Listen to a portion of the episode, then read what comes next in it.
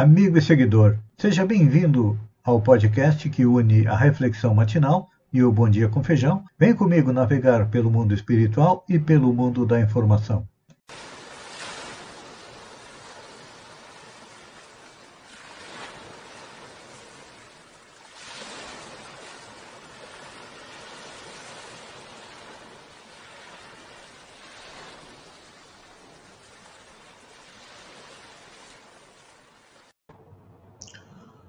Olá, amigo e seguidor. Seja bem-vindo à nossa live diária da Reflexão Matinal, onde eu convido você para irmos em direção ao nosso coração para lá, como jardineiros espirituais, elevar templos às nossas virtudes. E como somos espíritos em evolução, precisamos também arrancar a erva daninha dos vícios e defeitos, e quando não pudermos arrancar, vamos enterrá-las bem fundo, para que nos prejudiquem o menos possível. A nossa reflexão de hoje é da carta de Paulo aos Efésios, onde ele diz o seguinte: Não saia da vossa boca nenhuma palavra torpe, mas só a que for boa para promover a identificação, a edificação, para os que de graça aos que a ouvem, ou melhor, para que dê graça aos que a ouvem. É conversação, conversar. O gosto de conversar retamente e as palavras edificantes caracterizam as relações do legítimo amor fraternal. As almas que se compreendem neste ou naquele setor da atividade humana, estimam as conversações afetuosas e sábias como escrínios vivos de Deus, que permutam entre si valores mais preciosos. A palavra procede de todos os movimentos nobres da vida. Tece os ideais de amor, estimula a parte divina, desdobra a civilização e organiza famílias e povos. Interessante essa colocação a respeito da palavra, comentando o apóstolo Paulo. Aqui é o momento da gente parar, fazer uma reflexão. Como nós estamos usando a nossa palavra? Como diz o apóstolo, estamos utilizando as palavras construtivamente? Conversando construtivamente? Ou estamos usando as palavras destrutivamente? E entre esses dois opostos, a utilização construtiva e a utilização destrutiva, nós vamos falando, conversando. Por exemplo, o que, que você percebe é, nos dias de hoje? As conversações estimulantes, as coisas positivas, não estão muito em voga, não. Basta nós olharmos as redes sociais, ou mas é um festival de besteirol, não é? É. Porque, infelizmente, normalmente a gente fala daquilo que vai no nosso coração. Então, quando o nosso coração tem amor, tem paz, tem tranquilidade, as nossas palavras são nesse sentido. Quando o nosso coração está triste, as nossas palavras também são tristes. Mas quando o nosso coração está cheio de veneno, cheio de ódio, cheio de mal, o que, que acontece? Nós saímos destruindo a torta e a direito com as palavras. Então, amigo e seguidor. Estamos nos aproximando de um período difícil da vida aqui no Brasil, porque iniciou a campanha eleitoral ontem e muitas vezes a tônica dos candidatos não é construir, porque são candidatos vazios. Não tem uma proposta, e tem, podemos dizer assim, nada no coração, então nada eles propõem. São candidatos que simplesmente atacam os outros. Querem destruir, não conseguem construir. E depois, nós que muitas vezes também temos a nossa mente oca, aceitamos estas promessas vãs e o que se segue são quatro anos de dificuldade. Então, esse é o momento de cada um de nós procurar conversar, falar construtivamente. É, lembrar o exemplo de Jesus, que passou pelo mundo conversando também. Ele nos deixou seu evangelho, nos legou seu evangelho conversando. E quantos atingem os mais elevados planos de manifestação, prezam por uma palestra amorosa, esclarecedora. É. Então, se muitas vezes você percebe que já perdeu o gosto de conversar com alguém, pode avaliar se está caindo ou se o amigo estaciona em desvios inesperados. E é importante também a gente analisar, muitas vezes, aqueles que se consideram, ou se conservam também, se consideram e se conservam em posição de superioridade, tem aqueles que utilizam desfiguram o dom sagrado da palavra. Nós vemos aí inúmeros exemplos no dia a dia. Programas de televisão que não acrescentam nada, só apresentam algo negativo. É importante a gente lembrar que podemos e devemos conversar e que conversar é uma possibilidade sublime. Então, não vamos relaxar. Vamos procurar utilizar a nossa palavra construtivamente. Não queremos construir a nossa felicidade? E eu pergunto: você consegue construir a sua felicidade falando palavrão, falando negativamente? o que muitas vezes nós conseguimos com esse tipo de ação, de comportamento, é afastar de nós aqueles que podem nos ajudar na nossa evolução. E aí acabam ficando junto a nós os maus e os maus espíritos.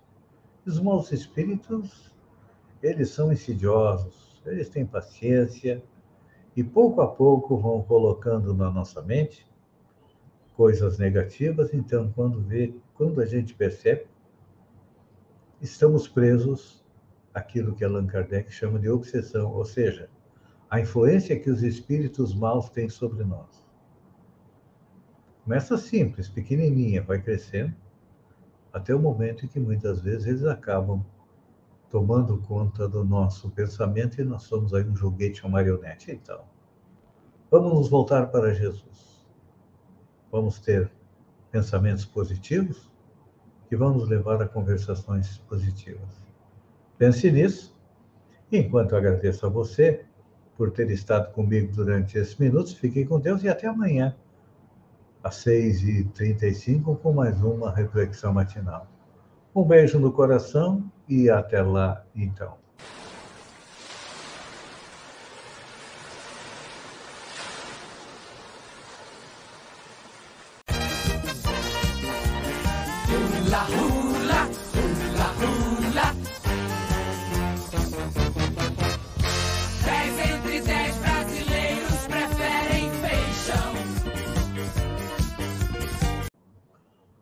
Olá, meu caro amigo e seguidor.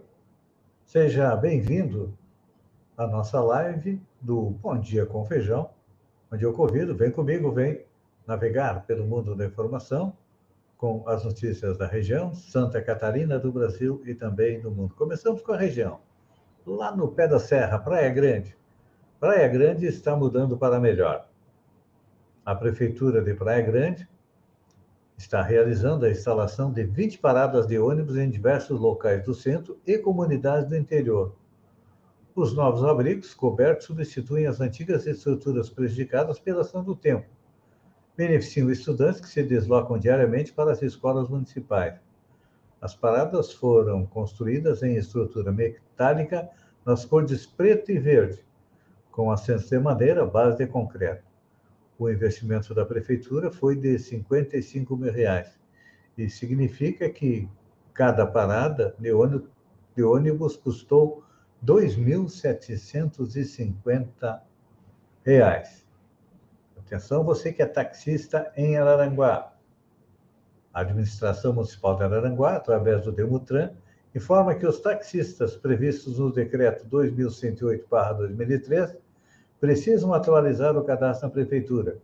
Esta atualização se faz necessária para que a administração municipal possa cadastrar os beneficiários que não receber o benefício aos taxistas regulamentados, de acordo com a portaria do Ministério do MTP 2162, de 27 de julho de 2022. Jogos Escolares de Balneário Gaivota homenageiam o professor Charrita. Amanhã desta terça-feira, dia 16, aconteceu a abertura do JEBG, Jogos Escolares de Balneário Gaivota, na quadra coberta da Escola Albino Bernardino de Mello, na Rua Nova. Na ocasião, foi feita homenagem ao ex-professor José Ailton Martins, conhecido como Charrita com um troféu de agradecimento à sua contribuição no esporte do município. Escola Albino de Melo, Darcy Ribeiro, Praia, Escola Praia da Gaivota e Doralina Clésia da Silva participam dos jogos do município. As modalidades disputadas são futsal, handebol, basquete, voleibol, futebol de campo, badminton, tênis de mesa, xadrez, atletismo e taekwondo. Câmara de Balneário Gaivota decreta luto pela morte de Valério Brat.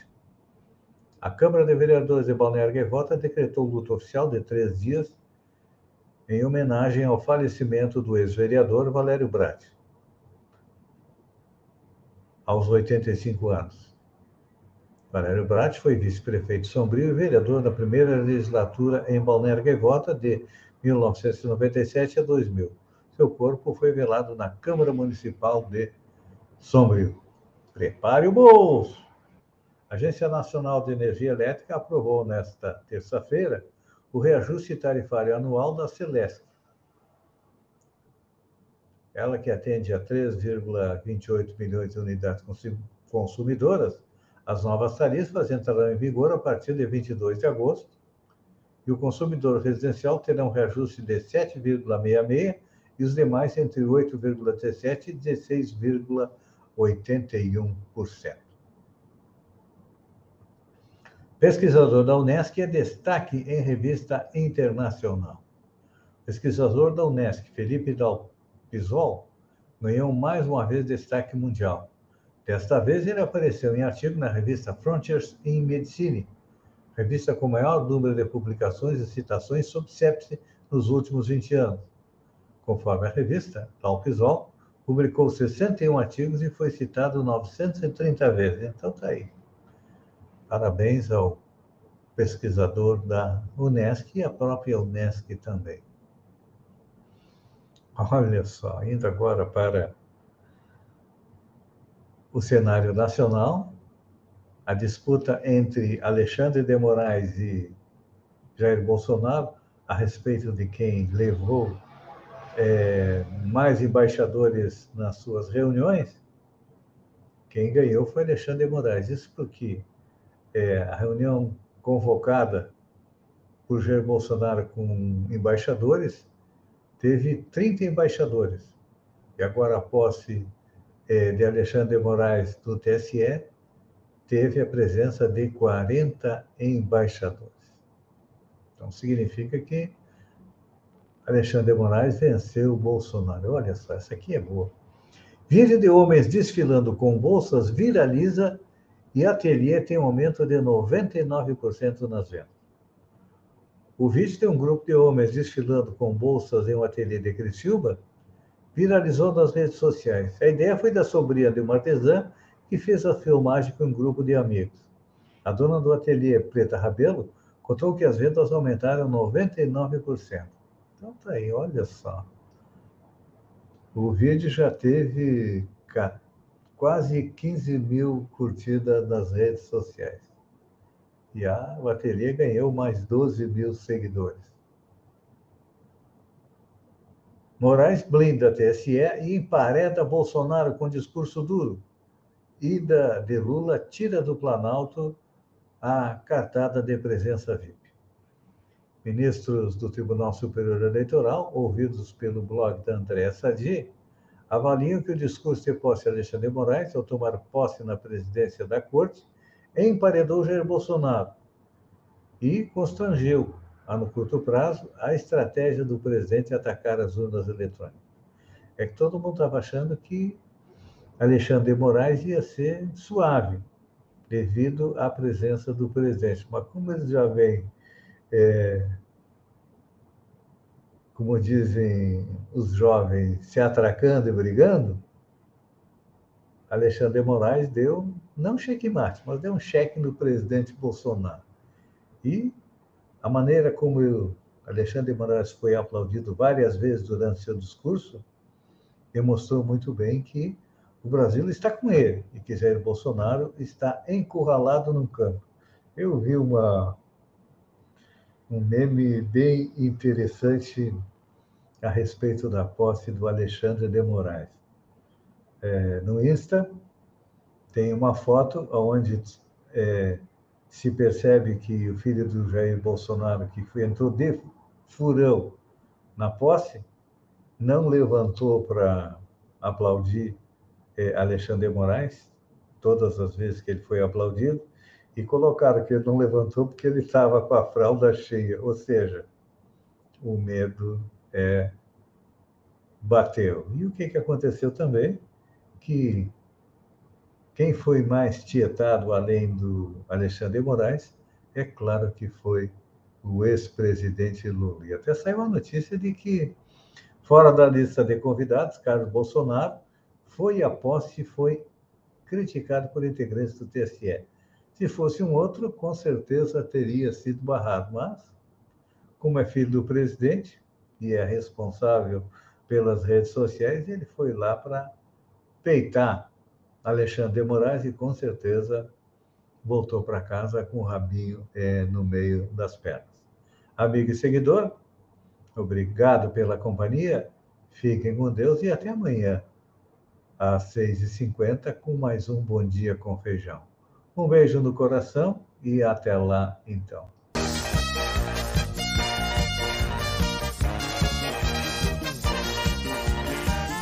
Hula.